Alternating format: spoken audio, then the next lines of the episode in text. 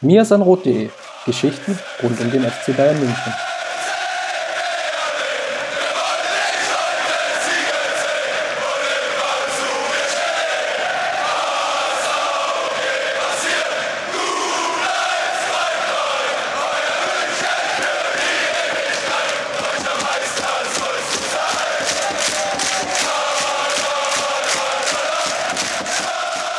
Herzlich willkommen zum Mir sind Rot Podcast, Folge 128. Und wir haben heute die Ehre, über das Spitzenspiel der vergangenen Bundesliga oder des vergangenen Bundesligaspieltags zu sprechen, der FC Bayern gegen Schalke 04. Wir sind wieder oder wir sind wieder da, wie der Kicker so schön geschrieben hat heute in seiner heutigen Montagsausgabe. Oder wie wir es einfach nur förmlicher formuliert haben, die Bayern sind wieder dran. Kurzum, der Vorsprung in der Tabelle von Leipzig schmilzt. Die München haben ein gutes Spiel gemacht und darüber geht es zu sprechen. Und wenn ich sage wir, dann meine ich natürlich Justin ist wieder mit am Start. Grüß dich, hi. Servus, schöne Kicker-Schleichwerbung wieder untergebracht. Da kann man auch gleich nochmal überleiten und sagen, dass Thiago jetzt zweimal hintereinander eine gute Note vom Kicker bekommen hat, nämlich eine 2 und eine 1,5, glaube ich, war es. Zumindest war es in, in dem Magazin. Ich weiß nicht, ob das dieselbe Note ist, die dann auch für dieses Managerspiel zählt, aber. Ja, ja, ist die gleiche. Zwei, zwei gute Noten auf jeden Fall für Thiago. Also auch der Kicker macht sich langsam. ja, ist jetzt im Blickfeld angekommen. Ja, ich habe ja schon großspurig angekündigt, ähm, dass wir ein bisschen über das Spiel sprechen wollen. Lass uns mal draufschauen. Das war ja vielleicht ein bisschen mit Ausblick auch schon gesprochen. Die letzte Partie vielleicht, wo die Bayern wirklich noch größere Probleme hatten, wirklich, sagen wir mal, einen kompletten Kader zu stellen. Ne? Wenn ich jetzt mal auf die Bank schaue, da saß jetzt mittlerweile schon wieder Coutinho, Gnabry, Tolisso, dass man diejenigen, die noch eingewechselt wurden, aber auch der Neuzugang Audrio Sola. Ähm, okay, dann kommen noch zwei Nachwuchsspieler mit Queer Songs und Zirkse. Ähm, ich glaube, da hat sich ein ganz guter Mix wieder etabliert und was man ja so dem, dem Vernehmen nach liest, kommen ja auch Coman, Lucas Hernandez und äh, Javi Martinez ja auch wieder zeitnah zurück. Das heißt, ähm, sukzessive wird der Kader wieder voller. Ähm, auf der anderen Seite war es jetzt mal, ich will nicht mehr sagen das letzte Aufgebot, aber das vorletzte Aufgebot, was gegen Schalke auflief. Ja, also ist natürlich gut zu sehen, dass man langsam mal wieder Alternativen auf der Bank hat.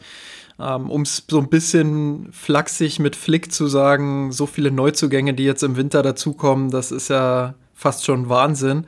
Ähm, ja, also wie gesagt, gut, die Alternativen dann auch zu haben auf der Bank, wieder frische Kraft dann auch von der Bank bringen zu können, wenn es dann mal wieder dazu kommt, dass man in der zweiten Halbzeit das Spiel noch nicht entschieden hat, so wie es dann gegen Schalke doch relativ bald passiert ist, dann ist es immer wichtig, noch einen Spieler wie Nabri in dem Fall mit Tempo nochmal bringen zu können oder einen kreativen Spieler wie Coutinho. Ja, was ja super spannend war vor der Partie, und das ist auch eine Diskussion, die danach bei uns im Slack entstanden ist und auch auf dem Blog in der Kommentarspalte. War ja der einzige Wechsel. Kimmich war wieder mit dabei nach seiner Sperre. Coutinho saß dafür draußen. Und wir haben lange diskutiert, ob Kimmich und Thiago sich äh, nicht vielleicht ein Stück weit zu ähnlich waren auf dem Spielfeld. Maurice hatte das so ein bisschen herausanalysiert in seinem Spielbericht und zumindest in der ersten Halbzeit kann man doch schon sagen, dass da, ja, dass das ein oder andere Mal das schon vorkam, dass sie sich gegenseitig auf den Füßen standen und dass die Abstimmung da nicht perfekt war.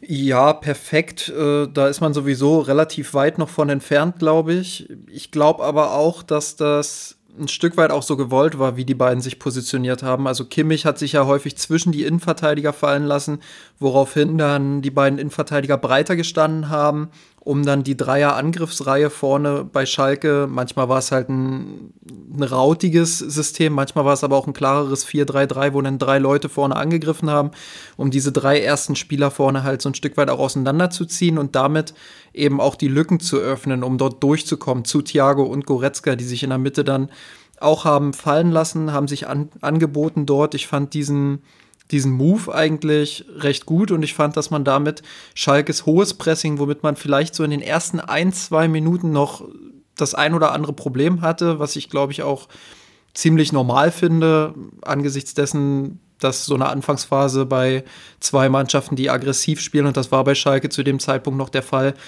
ja, dass da ein paar Unsicherheiten dabei sind, aber dass man dann das Pressing wunderbar hat aushebeln können durch eben solche Bewegungen wie ein Sechser lässt sich fallen. Meistens war es Kimmich, manchmal war es auch Thiago und die anderen beiden, Goretzka und ähm, Thiago oder Kimmich, meistens Thiago, äh, haben sich dann halt in diese Zwischenräume fallen lassen und sich dort angeboten.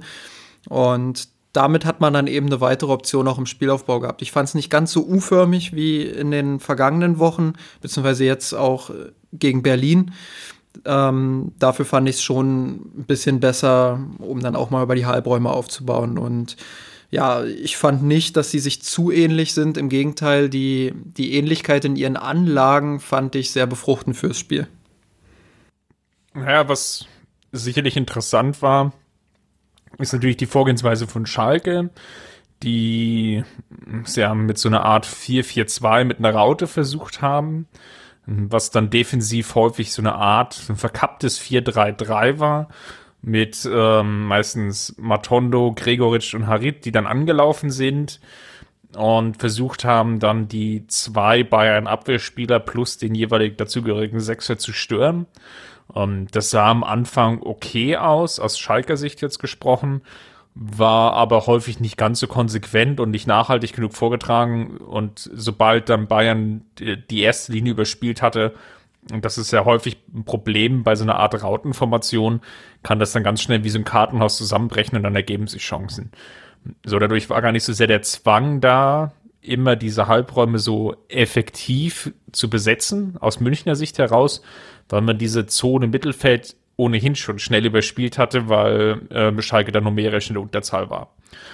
Das ist sicherlich ein Grund, ähm, warum es vielleicht gar nicht so extrem oder so, so negativ war, Zusammenspiel Kimmich, Thiago und die Ähnlichkeit. Den zweiten Punkt, den ich sehe, den hat Flick, glaube ich, so indirekt dann im, im, Nachgang bei Sky in der Pressekonferenz oder in diesem Nachspielinterview angedeutet, dass man schon die Idee hatte, viel mit Flanken zu operieren dass man das Herauslaufen von Schubert als einen Schwachpunkt herauskristallisiert hatte. Hatte man dann beim Tor auch gesehen und dass Nastasic und Kabak sicherlich auch keine Spieler sind, die so kopfballstark sind in der Positionierung, um das halt komplett aufzufangen. Ich fand halt, dass es diesmal deutlich besser vorbereitet wurde. Also während wir in Berlin noch gerade in der ersten Halbzeit ähm, da kritisiert haben, dass es halt viele planlose Flanken waren, viel reingeschaufelt, viel auch aus Drucksituationen heraus. Haben die Bayern es diesmal geschafft, äh, ja, diese Flankenläufe dann der Angreifer ähm, besser vorzubereiten, einfach auch, dass, dass Müller und Perisic auf der anderen Seite, dass die mehr Platz hatten, dass die mehr Zeit hatten, auch zu überlegen, was mache ich jetzt. Dann gab es auch ähm, viele verschiedene Flanken, mal aus dem Halbfeld, mal von der Grundlinie aus. Mal gab es auch diese, diese halb gechippten Flanken, so in den vorderen Bereich des 16ers, wo einer reingesprintet ist. Das macht durchaus auch Sinn, wenn man Spieler hat wie Leon Goretzka, der immer wieder von hinten nachstößt. Dann Ivan Perisic, wo wir letztes Mal schon gesagt haben, wenn der am zweiten Pfosten ist, dann ähm, ist das immer gefährlich bei einer Flanke. Dann ähm, hat man natürlich Robert Lewandowski logischerweise noch. Und wenn von der anderen Seite die Flanke kommt, Thomas Müller, der auch häufig eingerückt ist. Also das macht mit diesem Spielermaterial schon mehr Sinn, als jetzt äh, Perisic und Müller ständig in irgendwelche 1 gegen 1 Situationen zu schicken oder so. Ja, ähm, was auffällig war, war die Flankenart. Was ja versucht wurde, waren häufig hochgeschlagene Flanken auf den zweiten Pfosten. Ich habe das dann irgendwann mal so eine Art wie beim Tischtennis die Ballonabwehr. ähm, solche Flanken waren das. Also ähm, hätte die Allianz Arena ein Dach, hätten wir, glaube ich, irgendwie gefühlt bei, bei fünf, sechs Situationen äh, oder Flanken die, die Situation gehabt, dass die Decke berührt gewesen wäre. Auf Schalke ähm, hätte es nicht funktioniert. Auf Schalke hätte es nicht funktioniert, genau. Ähm, also, das waren sicherlich, also es war gewollt, hm, hat man, glaube ich, dann, hat, hat Flick, glaube ich, indirekt dann auch zugegeben durch sein Grinsen. Das war das, was ich vorher noch äh, unterbringen wollte. Und hat gefruchtet, muss natürlich aber auch schauen, dass das jetzt nicht ein taktisches Element ist, was gegen jeden Gegner funktionieren wird. Absolut, da stimme ich auch zu. Ähm, war aber, wie gesagt, auch diesmal schon variabler vorne, als, als wir das in Berlin gesehen haben wie gesagt, ähm, so, eine, so eine halbe Chipflanke vorne in den, da gab es, glaube ich, das war, glaube ich, vor irgendeinem Tor, was abgepfiffen wurde. Das war super rausgespielt. Ja, da wurde von rechts der Ball reingechippt in den vorderen Strafraumbereich und von dort dann nochmal quer gespielt, glaube ich. Ich habe es nicht mehr ganz im Kopf, was das für das eine war Situation dieses Pavard-Ding, wo Pavard, glaube ich, so diesen halben Schritt im Abseits war, was okay war. Genau, genau, das kann sein, dass das die Situation war, ja. Also das war zum Beispiel hervorragend gespielt und da sage ich dann auch, okay, das ist, das ist ein super Spielzug, gerne wieder. Ähm, aber man muss halt wirklich aufpassen, dass man dann nicht zu viel, wie in Berlin jetzt zum Beispiel, in dieses Flankenfestival reinrutscht und dann ein Ding nach dem anderen. Aber wie gesagt, und da haben auch Thiago und Kimmich, aber vor allem auch Leon Goretzka großen Anteil daran. Ähm, diesmal haben die Bayern es geschafft, im Mittelfeld halt sich so zu positionieren, dass alle drei Spieler drin sind im Spiel, dass sie ständig angespielt werden können, dass auch die Außenspieler vor allem eine Option hatten, immer wieder auch den Ball mal wieder ins Zentrum zu bringen. Ähm, deshalb war es nicht ganz so U-förmig und auch nicht ganz so flankenlastig wie in Berlin. Und das fand ich war ein sehenswerter und guter Fortschritt, der sicherlich durch die Spielweise von Schalke Du hast es gesagt, 4-3-3, manchmal sogar Raute. Ich glaube, in der Anfangsphase war es eine klarere Raute als dann gegen Ende. Ähm, aber Schalke ja, hat doch. Ja immer, immer passiver geworden. Also es war ja, ja, gruselig mit anzusehen. Ja, also Schalke. Aus, aus, aus Schalker Sicht jetzt. Schalke hat natürlich den Nachteil in dieser Formation gehabt, dass sie die Flügel halt auch extrem offen gelassen haben in so einem 4-3-3. Sie haben halt nicht zwei Viererketten, die die Breite besser verteidigen können, sondern haben halt meistens in einem 4-3-3 dann verteidigt. Und ähm, das hat gegen die Bayern nicht so gut funktioniert, gerade auf der linken Seite mit einem schnellen Davies, der das immer wieder für sich nutzen konnte. Ja, war das, war das nicht ganz so gut. Ähm, dementsprechend, ja, irgendwann hat, der, äh, hat Wagner, glaube ich, versucht, dann auf ein kompakteres 4-4-2 umzustellen, was dann die Breite besser verteidigen sollte, aber da haben die Außen dann auch nicht so richtig mitgearbeitet, gerade auf der linken Seite. Ähm, also auf Bayerns linker Seite hat das nicht so gut funktioniert, wie es eigentlich funktionieren sollte, wenn man in München was mitnehmen will. Deshalb sicherlich das auch als begünstigender Faktor dazu. Aber ich fand, dass Goretzka, Kimmich und Thiago sich auf jeden Fall für höhere Aufgaben empfohlen haben. Was auch auffällig war, und das würde ich jetzt mal so für beide Spiele in der Rückrunde sehen, ist, und das fand ich extrem positiv, dass die Münchner nicht nachgelassen haben nach der Führung. Ähm, okay, nach der vierten Minute 1 zu 0 Führung, wie kann man da nachlassen? Ähm, schwierig. Haben wir auch Was, schon gesehen, also. ja. Mm, aber ich hatte gerade in der ersten Halbzeit und nach den, den zwei ähm, nicht gegebenen Toren hatte ich dann schon den Eindruck, dass Bayern will und Bayern auch versucht, auf das 2-0 zu spielen. Sie auch, also jetzt, um, um mal Küchenpsychologie mit reinzubringen, äh, dass ich schon von außen den Eindruck hatte, dass sie erkennen, dass jetzt Schalke ähm, sukzessive Probleme bekommt und sie das irgendwie noch vor der Halbzeit ausnutzen wollen müssen, um in An- und Abführungsstrichen mit einer sicheren Pausenführung reinzugehen. Und das gleiche hatte ich im Endeffekt in Berlin dass nachdem die Führung ja dort relativ spät gefallen ist, in der roundabout 60., 65. Minute, ganz im Kopf habe ich es nicht mehr, dass dann nicht aufgehört wurde zu spielen und sich dann ja so eine Passivität breit gemacht hat, sondern dass sie wirklich versucht haben, weiter zu spielen im Sinne von, wir brauchen eine stabilere Führung und das ist sicherlich ein Aspekt, den ich Hansi Flick zuordnen würde. Ja, Dito, und ähm, ich glaube, was da wirklich auch entscheidend ist, gerade wenn man jetzt immer sagt, ja, der Gegner war so passiv, der Gegner war ähm, nicht gut und dann wird ja immer schnell auch daraus geschlussfolgert, dass das gar kein richtiger Gradmesser ist ähm, für die Bayern, wenn, wenn sich ein Gegner so passiv gehen lässt da hinten. Ich glaube, dass die Bayern da auch ihren erheblichen Anteil daran haben und das ist auch das, was Joshua Kimmich unter der Woche wieder Schleichwerbung im, im Kicker-Interview jetzt meinte, ähm, dass das in den letzten Monaten und auch unter Kovac schon und vielleicht sogar schon davor so ein bisschen verloren gegangen ist, dass die Bayern ihren Gegner am Strafraum einschnüren können, dass sie wirklich Dominanz ausstrahlen, dass die Gegner da hinkommen und sich ohnehin schon relativ wenig Chancen im Unterbewusstsein ausrechnen, weil sie wissen, die Mannschaft ist einfach zu stark, da ist nichts zu holen. Wenn die ihren Stiefel runterspielen, dann kriegen wir da drei, vier Stück und können damit noch zufrieden sein. Also ganz so hat er es nicht gesagt, aber ähm, jetzt im übertragenen Wortsinn und noch mal ein bisschen weiter gesponnen. Ähm, das ist halt das, was die Bayern wieder brauchen, dass sie diese Dominanz über 90 Minuten ausstrahlen können, dass sie ihren Gegner am Strafraum festschnüren können.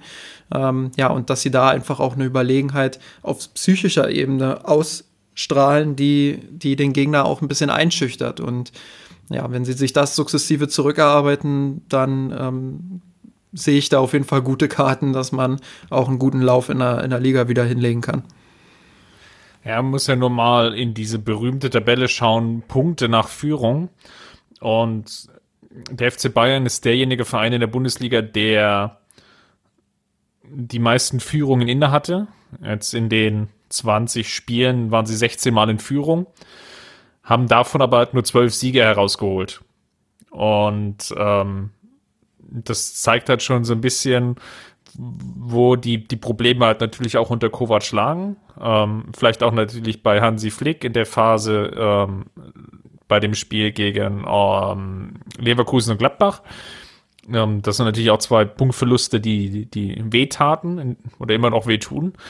Ähm, da sehe ich aber jetzt die, die leichte Verbesserung und das ist, glaube ich, auch so die, der Hauptgrund für die Konstanz.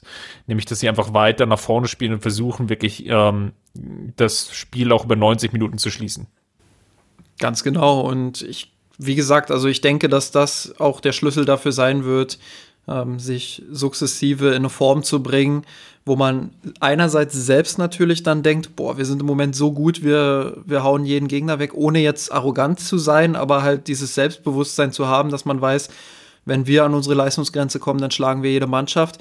Ähm, das ist ja was, was Top-Mannschaften auch ausmacht, dass sie dieses Selbstbewusstsein haben. Und andererseits eben der Faktor, dass, dass die Gegner dann auch merken, boah, da ist echt nichts zu holen heute. Und das hat Schalke, glaube ich, ähm, spätestens nach dem, nach dem 1 zu 0 in der vierten Minute und den darauffolgenden Minuten ähm, gemerkt. Da gab es dann noch die, die eine Chance, die Bayern verschenkt hat. Das war so eine Situation, wo nochmal alles kippen könnte. Also ich weiß gar nicht mehr, ich glaube, aus einem Fehlpass von Pavard auf Kimmich ist das entstanden, kann das sein? Wo, wo dann der abgefälschte Schuss an die Latte äh, resultiert von, von Schalke. Das hätte der Ausgleich sein können. Dann wäre es sicherlich nochmal. Minute oder so. Ja, ja das das hätte noch mal spannend sein können dann, ähm, wie die Bayern damit dann umgehen. Aber sonst, spätestens ab diesem Zeitpunkt haben sie halt ihren Gegner auch spüren lassen, da ist heute nichts zu holen. Und das ist sicherlich ein Fortschritt, den ich, den ich auch anerkenne und gesehen habe. Dann hast du ja den zweiten Aspekt, den ich mit dir ansprechen wollte oder heute mal diskutieren wollte, jetzt schon ähm, aufgegriffen, nämlich bei unserem Thema der Woche, die Abwehr. Nämlich ein weiterer Pluspunkt, der sich so langsam herauskristallisiert, ist, ähm, die bayerische Defensive steht besser. Das war das dritte Spiel ohne Gegentor. Und jetzt stellt sich so langsam für mich die Frage, haben wir jetzt das Abwehrduo, ähm, was wir jetzt die nächsten Wochen sehen? Hat sich das jetzt herausgebildet mit Davis, Alaba, Boateng und Pavard? Oder denkst du, und ähm, daran schließt so ein bisschen die, die Frage an, referenziere ich schon wieder auf den Kicker. Also wenn, wenn da jetzt nicht mal langsam was rüberwechselt, ein Sponsoring, dann weiß ich auch nicht.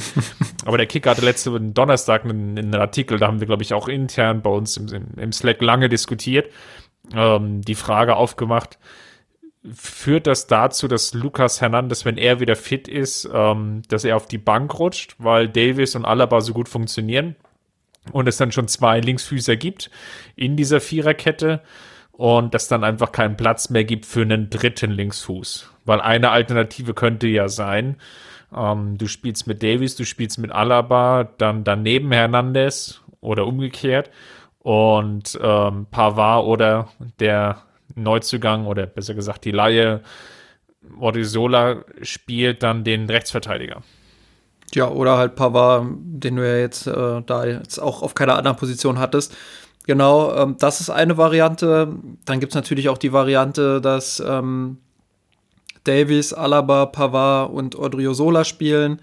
Ähm, ich denke, Boateng hat jetzt auch zwei souveräne Spiele gemacht, wobei ich da noch vorsichtig bin, weil ich schon glaube, dass wenn dann Gegner kommen, die, die noch ein bisschen offensiver ausgerichtet sind als Schalke und die richtig Druck dann auch auf die Defensive ausüben können, die da besser auch organisiert sind, dass dann noch mal mit mehr Tempo drauflaufen. Also so genau. Leipzig könnte so ein berühmt-berüchtigter Lackmustest werden. Genau, da könnte man dann schon eher sehen, wie viel jetzt diese guten Leistungen von Boateng wirklich bedeuten. Aber er hat sich das auf jeden Fall verdient, dass er jetzt zwei gute Spiele gemacht hat. Ähm, vielleicht sehen wir ihn gegen Mainz dann auch wieder es gibt natürlich auch, das wäre ja kein Mirsan Roth Podcast, wenn ich diese Alternative nicht auch noch mit reinwerfen würde. gibt es natürlich noch die Möglichkeit der Dreierkette. Ähm, da könnte man dann Alaba als Halb, Halbverteidiger links bringen, Pavard als Halbverteidiger rechts und Hernandez beispielsweise in der Mitte. Ich glaube, das wäre auch eine ziemlich smarte Lösung. Ähm, ja, und dann hat man halt mit Davies einen Flügelverteidiger links und rechts kann man sich dann entscheiden, ob man eine offensive Flügelverteidiger-Variante mit Nabri will oder ob man Odriozola mal auf dieser Position testet, der ja auch oder viele Ambitionen. Kimmich könnte da auch gut funktionieren. Klar, wobei bei Kimmich jetzt, glaube ich, auch relativ klar geworden ist, dass Flick ihn eher im Zentrum sieht, aber natürlich auch noch eine, eine Variante, die man machen könnte. Ähm, also da gibt es schon viel Spielraum und ich glaube, das ist auch gut für so einen Top-Club, dass man da mehr hat als nur zwei gute Innenverteidiger und dass die Spielertypen auch unterschiedlich sind. Ähm, du hast es bereits angesprochen, natürlich ist es auch vorstellbar, dass Alaba und Hernandez beide in der Innenverteidigung spielen. Dann hast du zwar drei Linksfüße da hinten, aber ich glaube, es kommt weniger darauf an, ähm, welcher jetzt der starke Fuß ist, sondern vielmehr darauf, was sind sie für Spielertypen.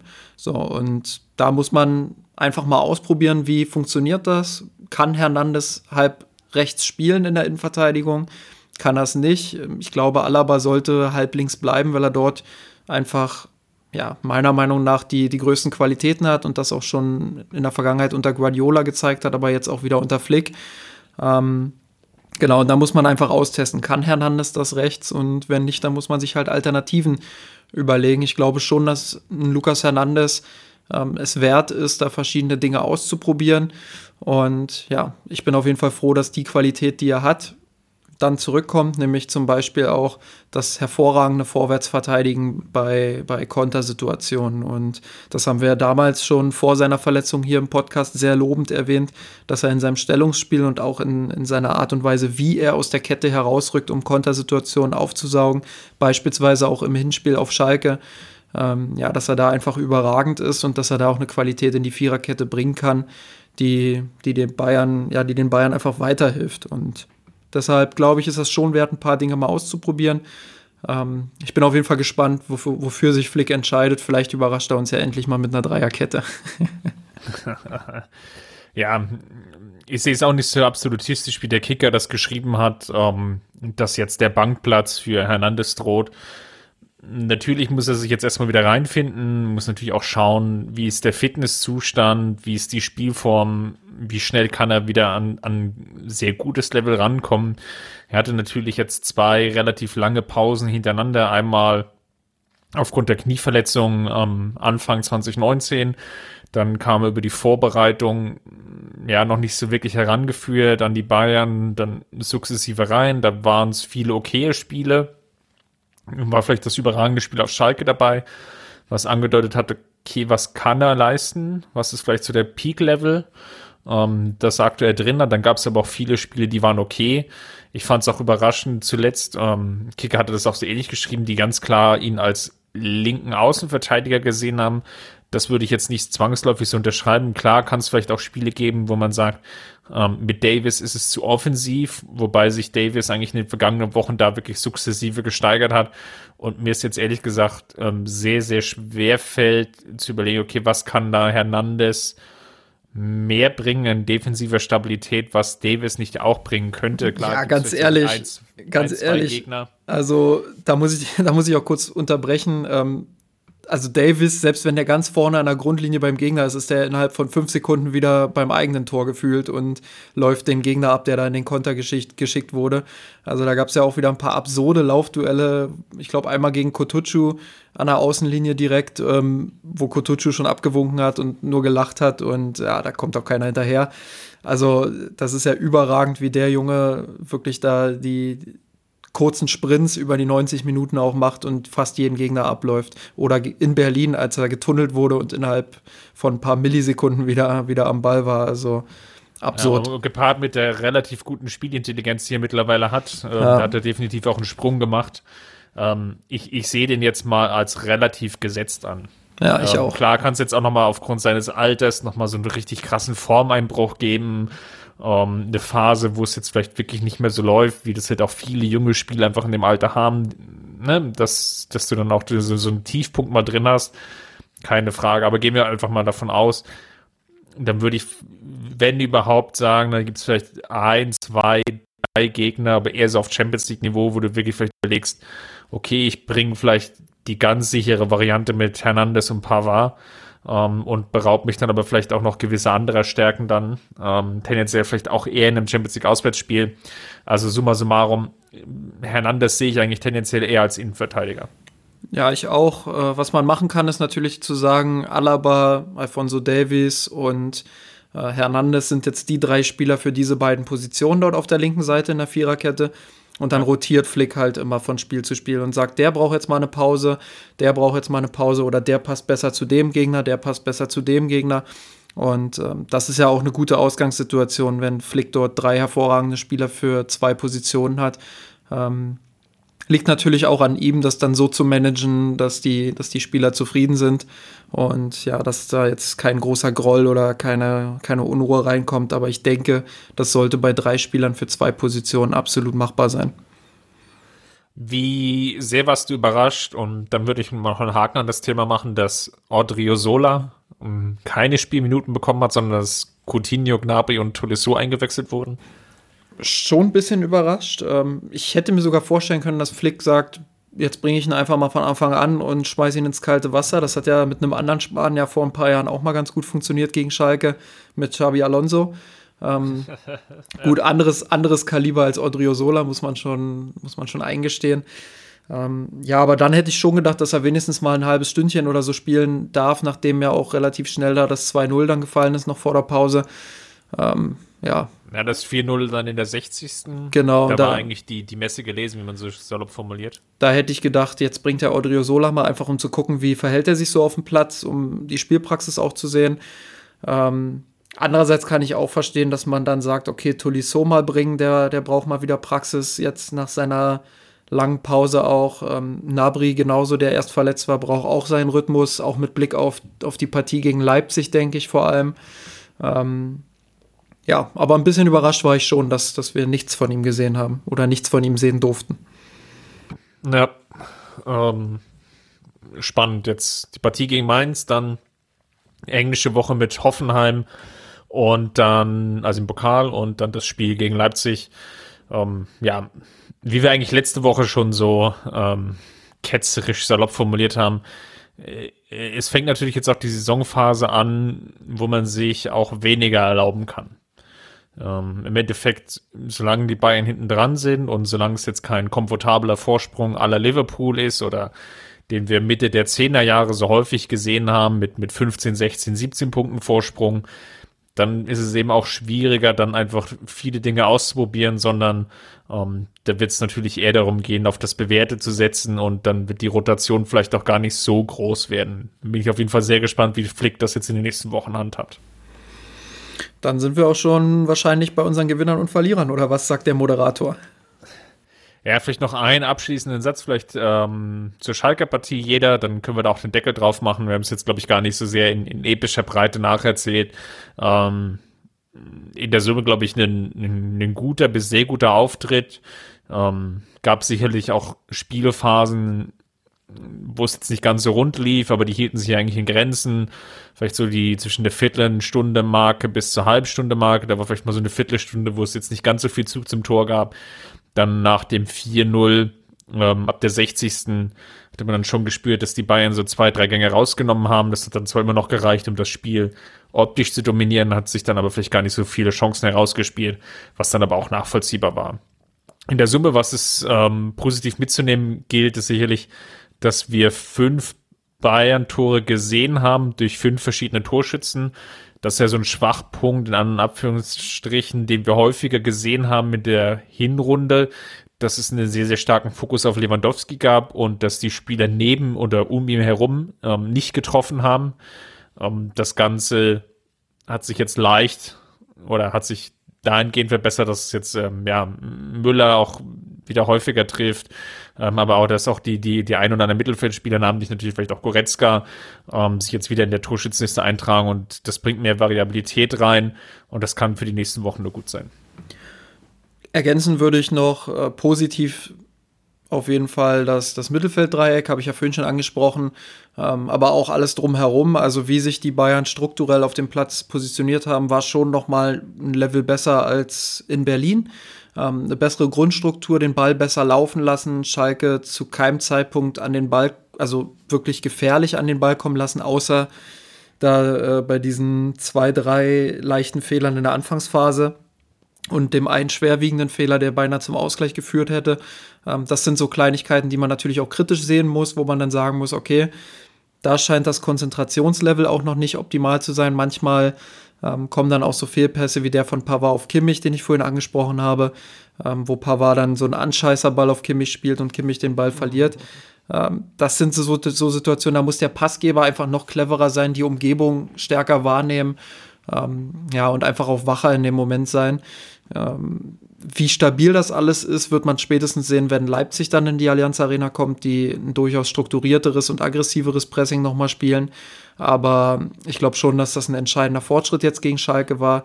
Äh, mit natürlich weiterhin Luft nach oben, was die Variabilität vorne im Angriff angeht. Wobei man da auch nicht vergessen darf, dass Perisic und Müller eben nicht die klassischen Außenspieler sind in einem Bayern-System, ähm, dass Flick da auch ein bisschen umdenken musste. Und deshalb, ja, guter Sieg. Man sollte das 5 zu 0 jetzt auch nicht höher hängen, als es war. Aber man kann durchaus einige positive Aspekte mitnehmen, die ja in den nächsten Wochen sehr, sehr wichtig sein könnten. So, dann haben wir den Deckel drauf gemacht und zum Abschluss nochmal den Gewinner und Verlierer der Woche. Ich lasse dir diesmal wieder gerne den Vortritt. Dann darfst du dir auch aussuchen, womit ich anfangen soll, Gewinner oder Verlierer. Ja, lass es uns mal schwer machen. Fangen wir mit dem Verlierer an. Ah, das ist, das ist tatsächlich äh, sehr, sehr schwierig und eigentlich, also aus der Startelf fällt mir tatsächlich ad hoc niemand ein, der jetzt wirklich großartig abgefallen wäre. Ähm, deshalb kann ich nur Coutinho als Verlierer nennen, der ähm, ja, der wenig Minuten bekommen hat, der ähm, ja, rausrotiert wurde nach einer durchwachsenen Leistung in Berlin. Da hat sich Flick eindeutig für Goretzka entschieden, was auch nicht selbstverständlich war vor dem Spiel. Ähm, in Goretzka aber zu Recht ein Element gesehen, was die Bayern stärker gemacht hat gegen Schalke. Ähm, dementsprechend, ja, Coutinho mein Verlierer der Woche, weil ja, er bisher noch nicht zeigen konnte, dass Weltklasse in ihm steckt und jetzt auch die Quittung für eine durchwachsene Leistung in Berlin bekommen hat. Ah, spannend. Ähm, also kann ich absolut mitgehen. Ich würde mich auf einen zweiten Spieler beziehen, der eingewechselt wurde und ähm, gehe mal mit Tolisso ins Rennen. Einerseits natürlich, weil Goretzka, da werden wir sicherlich noch dazu kommen. Spoiler Alert. ähm, so gut performt hatte gegen Schalke. Es ist, glaube ich, echt eine ver verzwickte Lage und wir hatten ihn, glaube ich, ja schon so zwei, dreimal genannt an dieser Stelle bei den Verlierern. Einfach aus dem Grunde, weil er überhaupt nicht trittfasst in die Saison und ich finde das bemerkenswert, weil er im Pokalfinale damals nach so dem, der ersten Partie, als er wieder zurückgekommen ist, völlig überraschend eingewechselt wurde, dann eine sehr gute Leistung gezeigt hat, ähm, dazu beigetragen hat, dass die Münchner Leipzig besiegen, dass davon eigentlich so wenig rübergerettet werden konnte in die Saison. Und was halt sehr auffällig ist, dass dann häufig auch ja er keine konstante Spielzeit natürlich bekommen hat, außer jetzt am, am Anfang vielleicht noch. Aber selbst da gab es dann einfach auch viele Unterbrechungen. Also hat jetzt gegenwärtig neun Saisonspiele, die ersten zwei Spiele gemacht, dann äh, gegen Mainz draußen gesessen, gegen Leipzig nur eingewechselt, gegen Köln wieder gespielt, dann aber wieder ohne Einsatz. Und so zieht sich das halt die komplette Saison durch. Jetzt nochmal die längere Verletzungspause nach der Partie gegen Gladbach und irgendwie kommt Tolisso so überhaupt gar nicht in den Tritt. Und gleichzeitig fragt man sich natürlich, dass wirklich vielleicht die einzige Position ist, die wirklich überbesetzt ist in dem Bayern-Kader. Was kann Tolisso wirklich noch bringen? Welchen Mehrwert, ähm, welches zusätzliche Puzzlestück kann er mit reinbringen, um den Bayern-Kader besser zu machen? Die Frage stelle ich mir tatsächlich auch immer und sorry, dass ich die jetzt wieder unterbreche. Ähm, aber ich finde das ein total spannendes Thema und ähm, gerade weil Goretzka und Tolisso sich in ihren Anlagen so, so ähnlich sind. Aber ich finde problematisch an der ganzen Debatte, dass das immer wieder wechselt. Also klar, in dieser Saison war Goretzka häufiger derjenige, der, der top war und der besser war als Tolisso.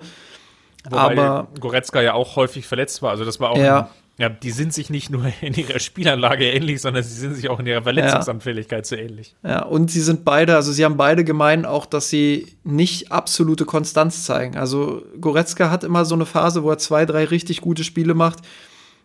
Und dann kommt wieder so eine fast unerklärliche Phase, wo es nicht so läuft. In Berlin zum Beispiel hat er mir überhaupt nicht gefallen, ähm, weil er fast unsichtbar war. Ich schiebe das mittlerweile fast so ein bisschen auch auf die Einbindung im Mittelfeld, ähm, dass er mit Coutinho einfach auch nicht so zurechtkommt. Ich fand auch nach der Coutinho-Einwechslung war Goretzka nicht mehr so präsent, wie es vorher war, weil Coutinho einfach auch ein Spieler ist, der so weiträumig unterwegs ist, dass er teilweise ähm, Goretzka die Räume zuläuft und das harmoniert einfach entweder generell nicht oder noch nicht.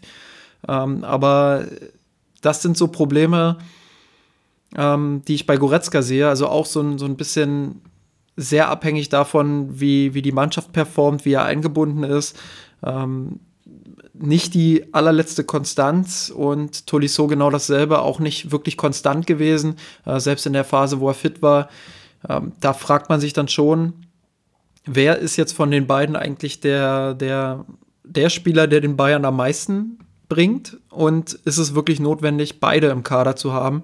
Und das ist eine unfassbar komplizierte Frage, weil wenn ich jetzt das Analytische beiseite packe und mal meine Fanseele auf den Tisch lege, dann ähm, sympathisiere ich mit beiden, weil beides hervorragende Typen sind, ähm, die unfassbar sympathisch sind.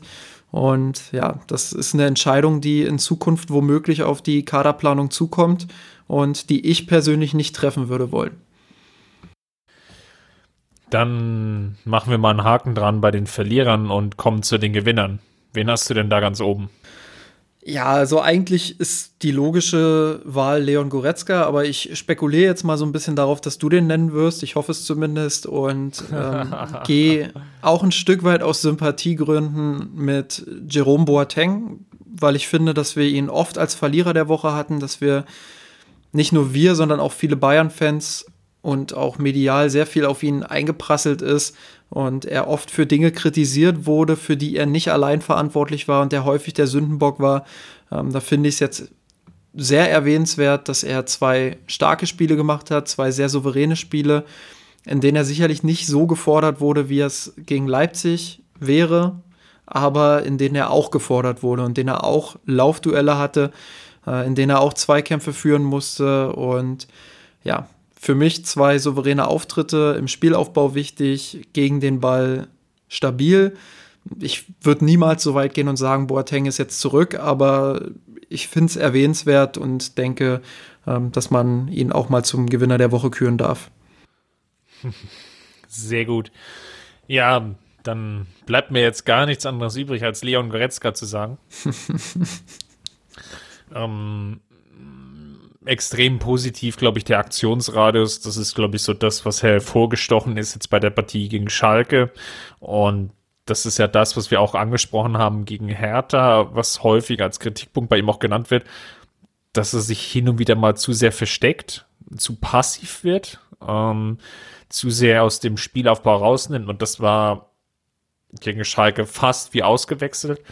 Ähm, sei es jetzt, ob es ein Coutinho jag oder nicht, das ist, glaube ich, ein Punkt, der, dem sollten wir mal weiter im Auge behalten. Aber unglaublich großer Aktionsradius, ähm, mit viel Übersicht gespielt, ähm, beim Pressing konsequent mitgeholfen, angelaufen. Dann zwar nicht viele Zweikämpfe geführt, ähm, aber doch so ein, zwei Konter dann unterbunden, weil er dann einfach auch wirklich mit nach hinten gegangen ist und dann nachhaltig den Gegner stören konnte alles positiv. Beim 2-0 die Übersicht gehabt, nochmal querzulegen auf Müller. Beim 3-0 ähm, das Ding irgendwie so in, mit so dieser Goretzka-Scherenschussmanier das Ding irgendwie versenkt. Dazu beigetragen, dass die Partie dann quasi gelaufen war. Also da kann man sich, glaube ich, diesmal mit Lob nur so ausschütten. Das mahnenden, den mahnenden Zeigefinger hast du ja schon gehoben und gesagt, ja, hoffen wir mal, dass es jetzt irgendwie in, in so einen Hauch von Konstanz reinkommt. Es muss gar nicht immer diese extrem gute Leistung sein, sondern ähm, wenn es weniger ist wie die erste Halbzeit gegen Hertha und wenn es, also mir reicht schon die zweite Halbzeit gegen Hertha, würde mir, glaube ich, schon sehr, sehr häufig als, als Durchschnitt ausreichen. Und wenn wir dann alle paar Wochen nochmal so einen Peak sehen, dann ist das, glaube ich, ein ganz guter Mittelfeldspieler. Ja, absolut. Und die Vergleiche zu, zu Michael Ballack sind auch absolut berechtigt von, von seinem Fähigkeitsprofil her. Wenn er jetzt noch die Konstanz reinkriegt, wie sie Ballack hatte, dann glaube ich, werden wir noch sehr, sehr viel Freude an ihm haben. Ähm, wie gesagt, die, die Einbindung kann da durchaus eine Rolle spielen, das müssen wir beobachten. Ähm, mein erster Guess im Moment ist, dass er mit Thomas Müller, der von außen eingerückt ist, sehr gut harmoniert in der Offensive, dass er aber auch mit zwei sehr tiefen Spielmachern wie Thiago und Kimmich gut harmoniert, weil die ihm offensiv die Räume nicht zulaufen. Also gute Einbindung gegen Schalke, sehr, sehr gutes Spiel und verbunden mit der Hoffnung, dass er uns ja, mit solchen Leistungen noch häufiger verzückt und vor allem auch mal konstant mehrere Spiele am Stück. Sehr schön. Dann machen wir den Haken dran und wechseln in den Bereich Abmo wie es immer so schön heißt. Ähm, vielen Dank fürs Zuhören. Nächste Woche wollen wir gemeinsam die Partie gegen Mainz besprechen. Justin schon mal als Vorbereitung, als Hausaufgabe. Ähm, die Partie gegen Mainz wird auch diejenige sein, zumindest jetzt mal auf die Bundesliga betrachtet, in der in dieser Saison sowohl Kovac als auch Flick jeweils zehn Spiele gehabt haben werden. Und da bietet sich doch mal an, so einen kleinen Quervergleich zu ziehen ähm, wie das dann jeweils so gelaufen ist. Das werden wir sicherlich nächste Woche mal thematisieren. Falls es euch gefallen hat, hinterlasst euch uns gerne einen Kommentar ähm, im Blog unter mirsanrot.de, natürlich auch bei Facebook unter mirsanrot oder bei Twitter unter mirsanrot oder bei Instagram unter dort mirsanrot. Ähm, Falls ihr uns finanziell noch mit einem kleinen Obolus unterstützen wollt, dann gerne bei Patreon, äh, patreon.com slash rot oder ihr guckt einfach bei uns auf der Seite. Dort findet ihr sicherlich den einen oder anderen Banner. Ja, last but not least, Justin, vielen Dank ähm, für deine Expertise. Es war mir wieder eine Freude, mit dir die Dreiviertelstunde über den FC Bayern zu quatschen. Ja, die Dreiviertelstunde ging wieder so schnell rum. Ähm, sehr, sehr schön, immer wieder mit dir über den FC Bayern zu philosophieren. Und wenn du weiter so machst, dann haben wir ja bald sicherlich eine Kicker Meets Mir San Rot Podcast hier am, am Laufen. Sehr schön, das hoffe ich doch. Dann danke dir und macht's gut und bis nächste Woche. Servus. Servus. Wir haben den Kampf gewonnen, den Thron erkommen, der Haien hat's gemacht. Ich hab geträumt von dir unserer Weltpläne. Wir haben den Kampf gewonnen, den Thron erkommen, der Haien hat's gemacht. Ich hab geträumt von dir, von unserer Weltpläne. Wir haben den Kampf gewonnen, den Thron